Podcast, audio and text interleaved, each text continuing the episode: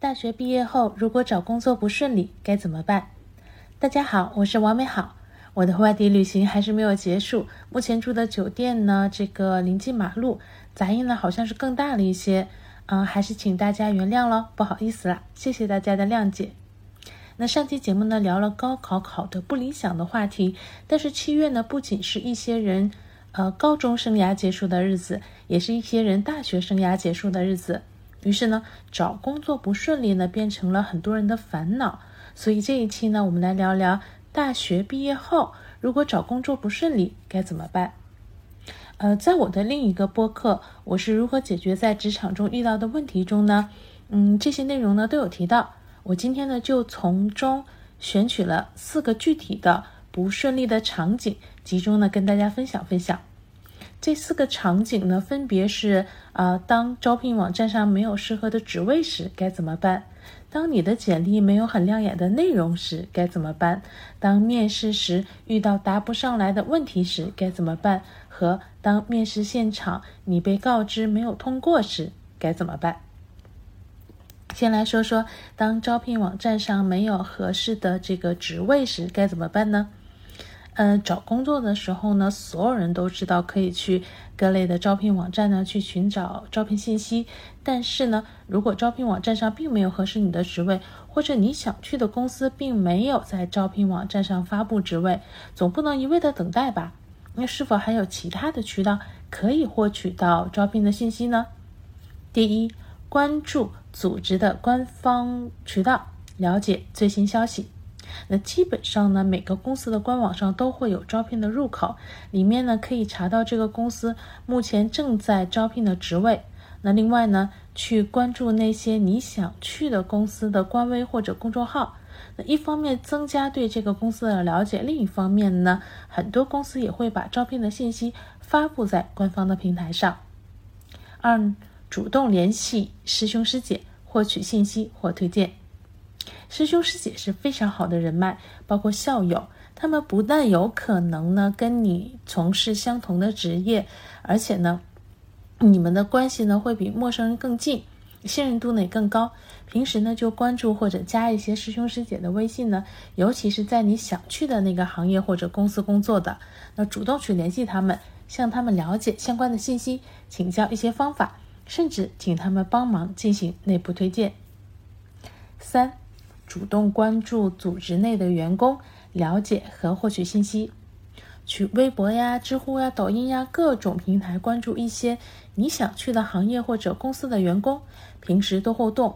虽然呢你们之间没有师兄师姐的信任感，但是必要的时刻呢，也是可以主动向他们了解呀、请教相关的信息，以及呢争取内部推荐的。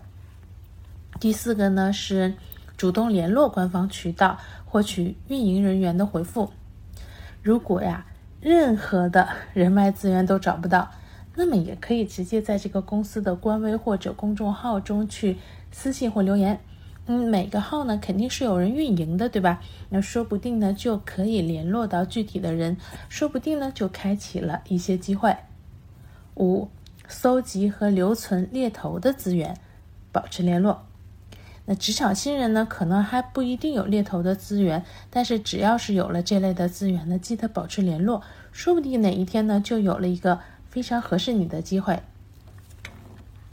其实呢，这几点操作起来都很简单，但是呢，却很少有人去做。即使招聘网站和官网上有相关的招聘信息呢，你也还是可以去主动联络以上的人脉们。因为很多招聘信息呢，不一定会公布或者及时的公布在相应的渠道里。我曾经呢被安排负责 BD 影视行业相关人员的这个工作，同事们呢各自都在发愁，我也是一个人都不认识。呃，于是呢我就去微博上搜索相关的关键词，找到这样的人，那然后呢通过发私信或者联络他们已经留在这个微博里的联系方式去联系他们。最终呢，也是很顺利的完成了工作。那还有过一个朋友呢，因为好面子啊，遇到求职困难很久之后呢，才来找我们这些前同事帮忙。我当时就跟他说，帮不帮以及能不能帮得了呢，是我们的事儿，但你不应该顾虑那么多的。那最后呢，他很快就入职了。那如果他能早点联络我们，就不用等待和焦虑那么久了。要么建立人脉，要么就主动联络开始。与其等待别人啊，有一天呢，在芸芸众生中发现你，不如自己去敲门推荐自己。别人开不开门呢，靠运气；但是去不去敲，就是自己的选择了。那好，再来说说，当你的简历没有很亮眼的内容时，该怎么办？很多学生找工作的时候呀，还没有进行过任何的实习，简历上呢只有学校、学院啊、奖学金、什么几个证书这样的信息。我想呢，可能学生自己心里也明白，这种简历在招聘的时候基本上是不占什么优势的。那么，还有补救的方法吗？怎么样才能让自己的简历更有吸引力呢？第一，分析职位需求，总结需求关键词。我是不太赞成海投的。那海投呢，说明是自己没有想清楚，并完全的寄托于运气了。那如果不得不广撒网，那也应该挑出几个重点的心仪的公司和职位呢，进行着重的准备。要怎么去准备呢？要仔细的去研究职位的 JD 里的描述，呃，总结和摘出里面应聘要求的这个关键词。比如说啊，对技能要求，嗯，比如说呢，什么啊，熟练剪辑视频，那知识和信息储备的要求。比如说什么熟悉短视频头部的 UP 主内容，啊，个人特质的要求，比如什么思维活跃呀、抗压能力强等等。二，根据关键词建构和描述个人画像。那利用从这个职位 JD 里总结出来的刚才的这种关键词呢，来构建自己的个人画像，并且用自我评价的描述方式在简历里进行表达。那么以刚才我们上一条的例子中的这个什么啊，视频剪辑呀，呃，熟悉短视频头部 UP 主的这个内容，呃，思维活跃和抗压能力强，我们来举个例子。那可以在投给这个职位的简历上呢，加上自我评价板块，然后呢，以类似短视频爱好者、B 站重度用户、能够熟练剪辑制作 Vlog、好奇心保持者、爱思考。啊，喜欢涉猎新的创意等等等等这样的文案呢进行描述，那这样呢就构建起了与职位要求相匹配度更高的这样的个人画像，让招聘者更容易对号入座。三，表达对这个职位或者业务的针对性看法。假设呢你想要应聘的是抖音的职位，虽然简历里可能没有什么类似的实习的经验，但是你可以陈述一下。自己对抖音的思考和看法，嗯，大到呢缺少哪一类的内容，小到哪个功能可以怎样调整一下会更好，甚至呢，你可以专门做个嗯简单的这个抖音和快手以及其他短视频平台的对比，附在简历的后面。不要怕自己的看法不成熟，只要你做了这一项，你的用心、关注和研究已经会让招聘方眼前一亮了。四。表达自己为什么要从事这份工作。我自己呢会有几次这个跨界换工作，也就是改行了。那因为我呢很想去做那个行业，或者去那个行业里学习和实践。那这时候呢，我的简历里肯定是很少有这个能想去的这个行业里的经验的。所以呢，我会写一个内容，就是我为什么想要从事这个行业，放在简历里或者跟着简历一起提交。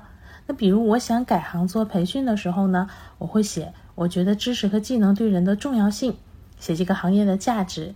比如我想改行做音频内容的时候呢，我会写我觉得音频内容呢适合的场景对哪些人有价值，为什么我对从事这个行业有向往。那如果你写不出这些价值，但仅仅是超级喜欢和重度用户，也可以是想从事这个行业的这个理由，也可以写。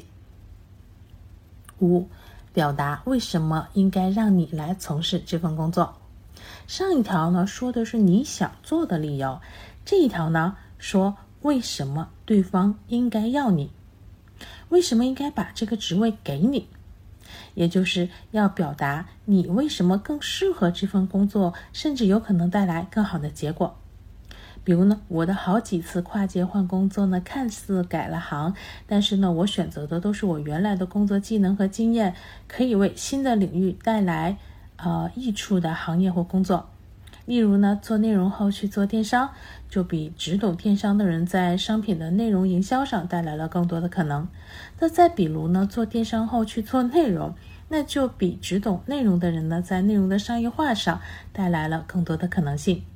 那这些呢，都可以写在简历里，更明确的让招聘方知道你能带来什么，帮助他给出更直接的聘用你的理由。六呢是展示与工作相关或有助力的以往的作品，呃，这种操作呢在应聘设计类岗位的时候会比较常见，但是其实所有的作品的，呃呃所谓的作品的这样的范畴呢很广，嗯，公众号文章啊、短视频、调研报告、活动方案等等等等都可以是作品。那把作品的截图或者文件呢加到简历里，不用非要等到对方询问时才提供。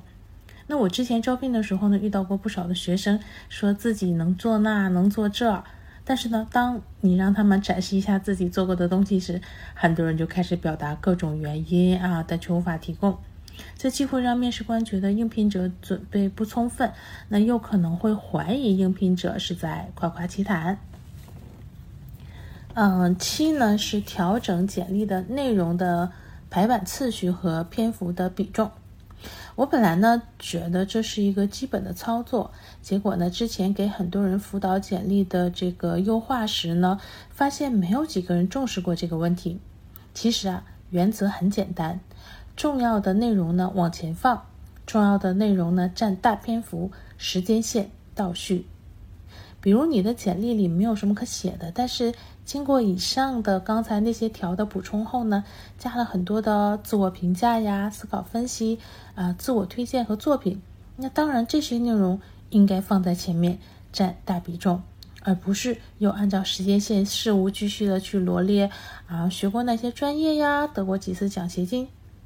那要知道。很多筛简历的人，可能由于工作忙碌，甚至需要看的简历过于多，都是大概扫一眼就决定是否有必要进入面试的。如果前面很大的这个篇幅很冗长的去罗列了很多没有太多加分项的信息，很可能对方都没有兴趣去往后面看的这个再去看后面的内容，就直接放弃了。那如果呢，已经意识到了自己的简历的亮点非常少，那么除了优化简历呢，最重要的是通过这些优化的方向，反过来要求自己去开始准备、行动和积累自己需要增补的东西。如果每次都没有针对性的进步，每次呢都仅仅是优化简历，那这真的就是纯属去玩文字游戏了，那就本末倒置了。那即使你的简历有一些可圈可点的内容，也可以用这几个方法呢，加些可以让你更立体、更显得突出的内容。那简历呢是打开招聘方的钥匙，第一扇门打不开呢，就无法有后续了。所以呢，用心的打造好你的这把钥匙。那下一个呢，我们再来说说，当面试时遇到答不上来的问题时该怎么办。嗯，不管是面试还是答辩啦，很多人呢本来表现的还很正常，甚至不错，但是如果突然遇到一个回答不上来的问题，可能状态马上就不好了，甚至会影响到接下来所有环节的表现。那有什么办法应对这种局面，不再让答不上来的问题成为一道阻碍呢？第一，诚实的态度比强行回答更能赢得尊重。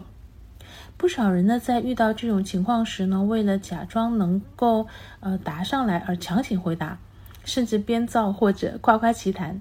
那其实这样反而会露出马脚，呃，进而呢给招聘者留下非常不好的印象。面对答不上来的问题时呢，诚实才是最好的做法。可以直接对招聘者说明啊，我不好意思，这个问题呢，我之前确实没有考虑过，或者呢说。啊，这个问题呢，我暂时还没有很好的答案之类。总之，诚实的表达你回答不了。二，用会了解和研究的打算体现进取心。嗯，没有人是万能的。面试中呢，有回答不出来的问题，其实是非常正常的。那除了诚实的表达之外呢，你还可以对招聘者说：“那我回去之后会了解和研究一下，或者呢，我后面呢会思考一下这个问题之类。”一个人呢有局限是正常的，但是人们当然更愿意看到一个更有进取心的，呃，这样的人。因为呢，这代表了这个人遇到问题呢会愿意去解决问题，更代表了这个人未来有很大的进步空间。三，以充分的准备来消除紧张和恐惧感。刚才的两条呢是遇到了答不上来的情况时的应对方法，但是我们不能总是被这种紧张和恐惧所笼罩，所以呢，在面试之前。做充分的准备，才能帮助我们拥有自信，神情自若。你就比如呢，刚考完驾照的人不敢上高速，但是如果有陪驾教练带你跑一次呢，相同的高速这样的路段呢，就会恐惧感低很多了。等你开了很多次了，就再也不会怕了。五，加入非背诵和准备感的语言语气设计。做模拟练习呢，当然是要把答案呢熟记于心，这样才能对答如流。但是呢，熟记于心不等于一定要一字不差的背诵。那最好呢是记住关键的要点。我自己的方法呢，就是列出关键词，然后记住要表达的这几个点。面试或者答辩时呢，用正常的说话的语言呢，组织方式把这几个点说出来。如果确实难以做到这个程度呢，就在背诵的这个内容里设计一些语言或者语气，表达时呢，让人听起来不是背诵和提前准备好的。那比如呢，有一两秒的思考状啊，比如呢，加一些口语化的词。嗯，其实无论如何充分的准备呢，每一场面试啊、答辩，甚至是与他人的会面，都不可能是完完全全与事。这个呃，事先能够预测的相符的，那最重要的呢是现场的应变能力。所以呢，对于回答不上来的问题呢，不用紧张和慌乱，表现出诚实和进取心。充分的准备呢，会降低和消除紧张和恐惧感。那同样的问题呢，遇到第二遍应该是会胸有成竹，而不是再次无法作答了。那多做模拟的练习，多参加面试。经验这个积累的多了之后呢，你就会逐渐的轻松自如的应对面试了。那不过就是与陌生人的一次交谈。好了，最后呢，我们来说说，当面试现场你被告知没有通过时该怎么办？那也许对于大多数人来说呢，这不是个问题，一走了之了，那再找下家不就得了？但是如果你很想进入这家公司，很想从事这个行业，很想拥有这个职位，或者你仅仅是想收获更多，都不妨了解一下少数人做了些什么。第一，问问面试官你有没有需要提升的方面。如果面试不通过，那理论上代表着面试官觉得你与他们这个岗位的要求不匹配，对吧？那所以呢，你就可以礼貌的对面试官说：“我可以再问您一个问题吗？”面试官通常不会拒绝，那你就可以问问，你觉得我有没有什么地方是可以做一些提升的？那这样呢，既展示了你是一个有反思和注重个人成长的人，又有可能呢获得一些呃提升方向的指引。而且呢，其实这个问题在面试的结尾时就可以问，说不定还能扭转结局呢。第二个是表达。对所面的这个岗位啊、业务等的思考和看法，那相对应的，你也可以礼貌的对面试官说：“那我对这个岗位呢有些看法，你愿意听听吗？”那面试官呢通常也不太会拒绝。这个思考和看法呢，最好在面试之前呢已经通过研究准备好了，因此呢，同样也是可以在面试的结尾时进行询问，也是一个非常有可能扭转结局的动作哦。比如呢，你去面试抖音的职位，你可以表达一下你觉得抖音可以增加个什么功能，满足个什么需求之类的，或者把哪个入口的位置和文案改一下，目前有什么问题？嗯，第三呢是阐述和表达面试时没有涉及的能力。我遇到过两个学生，面试的时候呢，其实嗯都没有过多的经验和特别的出彩之处。但是呢，他们呢一个人带了一份，呃，他和同学一起做的纸质版的这样的行业的问题分析报告。一个人呢描述了自己是如何研究呃调研一个这个当红的大型偶像团体的。他们在描述自己所亲身经历的、喜欢的、做的有声有色的事情的时候呢，比前面就岗位的这个沟通精彩的多了。那也成功的帮助他们脱颖而出。尤其是在校招面试的沟通中，涉及的范围呢往往有限。校招生们呢可以争取让面试官了解自己更多的方面，尤其是自己最得意的方面。因为这时候你的面貌一定是与那个被动的回答呢其实是不同的。那即使面试不通过，你同样可以像前面一样多问一嘴：“是否能让我再给您看看我做的东西呢？” 四，争取再一次面试或者面试通过的机会。有一次啊，嗯，进行校招群面的时候，中午休息期间，我准备拉另一个面试官同事去吃饭。结果呢，他被一个学生缠住了。那那个学生呢，是刚才同事面试过的一组里啊被不通过的一个。他一直在跟我的这个同事沟通，沟通的内容基本上就包括了刚才说的这个一二三当中的内容。那尤其是阐述和表达了这个更多的这个自己，以及呢，最重要的是，他向他的面试官争取进入复试或者再进行一次群面的机会。你猜怎么着？在他的坚持不懈下，最终我同事同意了让他进入复试，让复试面试官对他进行进一步的考量。那我想，最可贵的除了他的坚持和争取，是他没哭没闹、认真诚恳、思路清晰的表达和推荐自己。五，多认识些人，想办法加面试官呀、组织招聘的 HR 啊，或者是同来。啊，面试的短暂相处比较愉悦的同学的微信，职业机会这种事情呢，朋友多了路好走。六，进行复盘，即使面试不通过终成定局，但是呢，这只是机会中的一次，它呢为你的下一次面试积累了宝贵的经验。有时间不开心，不如回顾和分析一下哪些方面做得好，哪些方面有待提升。没有答上来的问题，下次遇到该如何回答？因为呢，你认真对待过程，因为你仔细改进这个分析，因为呢，你多说了一句话，多进行了一次争取，你呢就已经在职场里拥有了更高的这个吸引力和更多的可能性了。茫茫人海，为何是你呢？答案呢，掌握在你自己的手里。好了，这就是大学生。啊，大学毕业后如果找不到工作，这个或者是找工作不顺利该怎么办？我个人的一些思考和经验，呃，希望呢对刚毕业的朋友们有所帮助。我还有更多的关于职场的内容呢，放到了另一个播客。我是如何解决在职场中遇到的问题的？感兴趣的听友也可以去听听。今天呢，送给大家的是林志炫的《凤凰花开的路口》。如果被平台因为版权要求裁掉的话呢，啊，记得自己找来听一下哦。几度花开花落，有时快乐，有时落寞，很欣慰，生命某段时刻曾一起走过。祝大家毕业快乐，工作顺利，能过上自己想要的生活。如果有听友遇到困难或想聊聊呢，也可以私信我。这就是今天想跟大家聊聊的，希望这些呢能给你一些启发和帮助。希望有一天能看到你嘴角上扬，眼里有光，也一定会有那么一天，你可以嘴角上扬，眼里有光。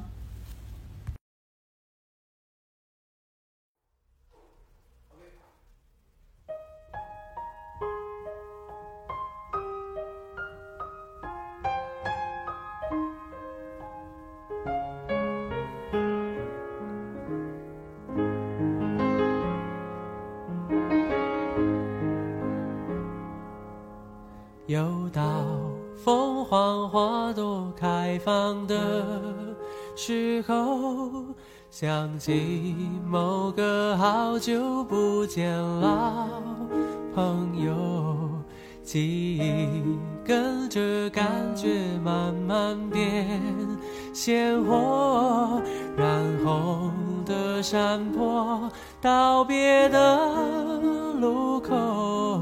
青春带走了什么，留下了什么？剩一片感动在心窝。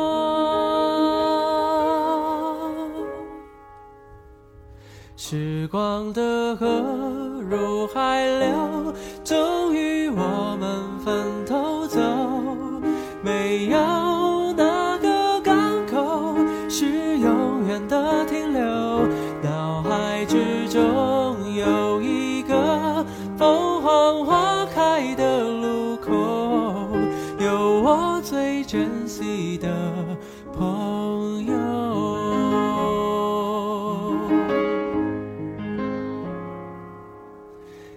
许值得纪念的事情不多，至少还有这段回忆够深刻。是否远方的你有同样感受？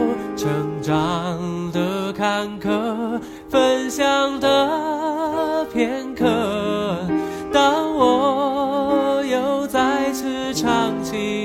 写下的歌，仿佛又回到那时